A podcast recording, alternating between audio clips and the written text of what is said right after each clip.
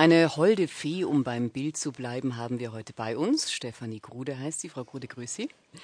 Und sie hat schon so manche Schatzkammer aufgemacht. Sie ist Leiterin der Sponsoring-Abteilung beim Rheingau Musikfestival. Frau Grude, dieses Festival kommt nahezu vollständig ohne öffentliche Mittel aus. Es finanziert sich durch die Einnahmen aus Kartenverkäufen und durch die Gelder von Sponsoren. Das ist ein Konzept, das schon seit 22 Jahren funktioniert. Funktioniert es weiter? Also wir hoffen natürlich schon und wir sind auch ganz zuversichtlich, dass es weiter funktioniert. Nun reden alle von der Krise und ähm, wie sehr auch der Musikbetrieb, der Kultur Kulturbetrieb im Allgemeinen davon betroffen ist. Wir können sagen, toi, toi, toi. Also diese Saison ist, wie man so schön sagt, in trockenen Tüchern. Also wir haben ähm, doch sehr viele Sponsoren bewahren können und äh, viele Sponsoren halten uns nach wie vor die Treue. Und wie sieht denn neue sind sogar hinzugekommen. Wie sieht denn Ihr Modell eigentlich aus? Was macht es für Sponsoren attraktiv? Also unser Modell ähm, sieht vor, dass ein ähm, Sponsor ein Konzert als Konzertpart unterstützt, also damit die Durchführung dieses Konzerts ermöglicht und für diese, für diese finanzielle Unterstützung ähm, natürlich äh, ein sehr attraktives Kontingent an Ehrenkarten äh, erhält, äh, natürlich ein attraktives Paket äh, werblicher Leistungen. Das heißt also, der Sponsor kann sich im Rahmen dieses Konzerts präsentieren, wird auf großen Hinweistafeln natürlich genannt im Tagesprogrammheft, in unserer allgemeinen Programmvorschau äh, beziehungsweise in unserem Magazin. Also ähm, das sind natürlich viele Argumente, die den Sponsor überzeugen. Und natürlich nutzt es auch der Sponsor zur Kundenbindung, ganz wichtig, um eben wichtige Gäste, Kunden, Geschäftspartner einzuladen, um ein Konzert mit diesen, ähm, mit diesen Gästen zu erleben und damit auch die Beziehung zu festigen. Wie viel Prozent der Kosten so eines Konzertes trägt der Sponsor? Ist das verschieden oder? Also man kann, also es ist natürlich eine Mischkalkulation, aber man kann schon sagen, also dass der Sponsor in erster Linie die Künstlergagen übernimmt. Also das ist also eigentlich der Hauptanteil. Mhm. Und dann haben wir natürlich noch erhebliche Kosten durch die Gesamtlogistik, die ein solches Konzert mit sich bringt. Ähm, das fängt an äh, mit der Programmheftgestaltung über äh, Parkplatzorganisation, äh, Hostessen, die gesamte Technik, also alles, was eben ein Konzert ähm, benötigt, um, um ermöglicht zu werden. Also das sind natürlich auch Kosten, die wir dann auch mittragen müssen. Auch unser nächster Gast macht für die Kultur das eine oder andere kleine Sümmchen locker. Maurice Lausberg heißt er und seine Firma, die Actori GmbH, berät und vermarktet unter anderem kulturelle Leuchttürme, wie zum Beispiel die Bayerische Staatsoper oder die Staatsoper unter den Linden in Berlin. Im vergangenen Jahr, Herr Lausberg, da hat Ihre Firma das Sponsoring der 850-Jahrfeier Münchens organisiert. Sie bewegen sich also doch vorwiegend im Bereich der großen, der Big Events und der großen Spektakel. Verkaufen die sich einfach leichter? Das kann man einfach mit Ja beantworten. Also ich denke, wir sehen das auch, dass sicherlich die großen Leuchttürme, eine Oper wie die Bayerische Staatsoper in München, auch eine Semperoper in Dresden, sich leichter tun als jetzt kleinere Festivals, nicht so Renault oder nicht so bekannte Festivals wie zum Beispiel das Rheingau Musikfestival. Und wir sehen in dem Sponsoring-Markt schon einen Einbruch, der jetzt beginnt und sich fortsetzen wird in Summe. Der wird passieren. Es werden um, ich würde sogar schätzen, 20 bis 40 Prozent die Gesamtsponsoring Ausgaben, die in Deutschland getätigt werden, was ungefähr 400 Millionen Euro in Summe sind, die werden sicherlich in einer signifikanten Größenordnung einbrechen. Und es wird eher die Kleinen treffen als die Großen, das ist auch sicher.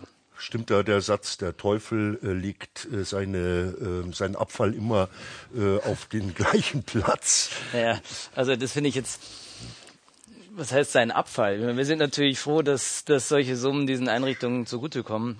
Nein, ich denke schon, ein Unternehmen macht da eine strategische Marketing- oder Kommunikationsentscheidung und überlegt, in welche Kultureinrichtung wird investiert, was bekommt man dafür, ähm, hat ja gerade Frau Grude auch schon mal ausgeführt. Und da ist natürlich ein, eine große Einrichtung, hat natürlich mehr Möglichkeiten, hat natürlich auch mehr Öffentlichkeitswirkung, hat auch einfach mehr ja, Chancen, einem Sponsor was Attraktives anzubieten.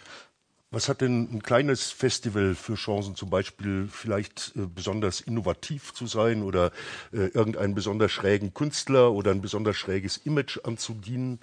Ist das eine Möglichkeit? Naja, in der Ansprache und Gewinnung von Sponsoren geht es sicherlich darum, dass man es sind drei Aspekte, die eine Rolle spielen. Das eine ist das Profil der Kultureinrichtung selbst. Also das kleine Festival muss irgendwie deutlich machen können, was ist das Besondere, das Einmalige, was macht es ja vielleicht auch anders als, als vergleichbare Angebote und warum passt diese Markenwelt, nennen wir das, zur, zum jeweiligen Unternehmen dazu. Das zweite ist sicherlich das künstlerische Angebot. Was wird konkret gemacht? Da können auch Themen wie gerade Kinder- und Jugendarbeit im Moment sehr attraktiv sein. Bildungsthemen sind sicherlich im Moment interessant. Ähm, und das dritte ist, was dann die konkrete Leistung betrifft. Was bekommt der Sponsor ganz konkret in Form von Karten, in Form von Veranstaltungen, in Form von gemeinsamen Presseauftritten? All das sind dann die entsprechenden Möglichkeiten.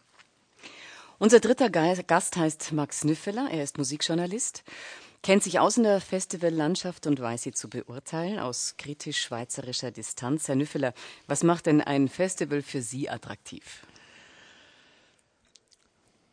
Ja, das sind ganz unterschiedliche Gründe.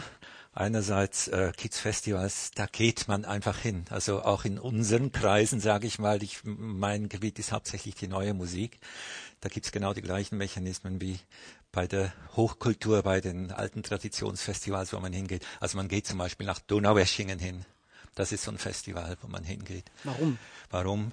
Äh, man trifft unglaublich viele Leute, mit denen man reden kann. Immer die gleichen? Immer die gleichen, leider, ja. Aber man muss doch sagen, es ist ein dichte Szene, ein, ein Wochenende lang. Ähm, und äh, hat eine bestimmte Inzucht, das ist ganz klar, wie jedes Spartenfestival.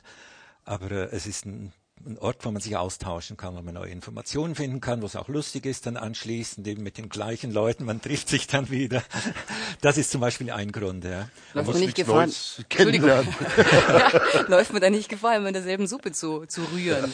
Ja, nee, die Suppe, die ist doch immer wieder ein bisschen anders angerichtet. Mhm. Aber es gibt dann auch noch andere Festivals, wo ich dann wirklich auch hingehe, weil ich da, äh, ja, was einfach schön ist. Donaueschingen ist nicht schön, aber zum Beispiel äh, Luzern finde ich ein schönes Festival. Mhm. Nicht nur von der Landschaft, sondern es stimmt einfach alles. Auch die, die Programme, äh, die, die Zeit, äh, der Ablauf, der Rhythmus des Ablaufs, also wie, wie die Zeit gestaltet ist von unserem Festival, die Künstler, die da kommen, man fühlt sich da wohl. Jetzt sprießen an allen möglichen schönen Orten, ausgerechnet natürlich Festivals aus, äh, aus dem Boden. Äh, in, in Tegernsee das äh, Kagan-Festival, in Garmisch äh, Richard Strauss, in Oberammergau äh, alle zehn Jahre ein ganz anderes Festival. Äh, ist das nicht inzwischen fast eine etwas hypertrophe Landschaft, die da entsteht? Kann das noch gut gehen? Ja, solange es funktioniert, und es scheint ja zu funktionieren, dann finde ich das auch richtig. Also ähm, ähm, das ist der, die dritte Art von Festival, finde ich, wo, wo es sich lohnt hinzugehen. Die kleinen Festivals irgendwo in einem lauschigen Städtchen oder sogar auf einem Dorf oder wo auch immer, auf einem Schloss vielleicht, ähm, wo einfach auch die Landschaft eine Rolle spielt und ein bestimmter festlicher Aspekt. Das klingt jetzt vielleicht nicht so progressiv, ja, wenn ich das sage, aber äh, die Menschen wollen auch einfach was erleben können dann, ohne dass sie ständig Stirnrunzeln durch die Gegend laufen wie in Donaueschingen. Gehen Sie dann da auch hin? Ja, gelegentlich, ja, so eher selten, aber vielleicht, wenn ich mal mit Freunden äh, hingehe oder wenn ich eingeladen werde von jemandem, der sagt, ich gehe dahin, will ich nicht auch mitkommen und ich Zeit habe, dann ist das immer eine schöne Abwechslung, finde ich. Auch wenn es irgendwo JWD ist. Festival erprobt sind unsere beiden Musiker. Wir haben heute den Gitarristen Stefan Grasse und die Cellistin Tess Remi Schumacher bei uns und wir hören die beiden jetzt mit meinem Stück von Eta Villa Lobos mit Tarde Azul.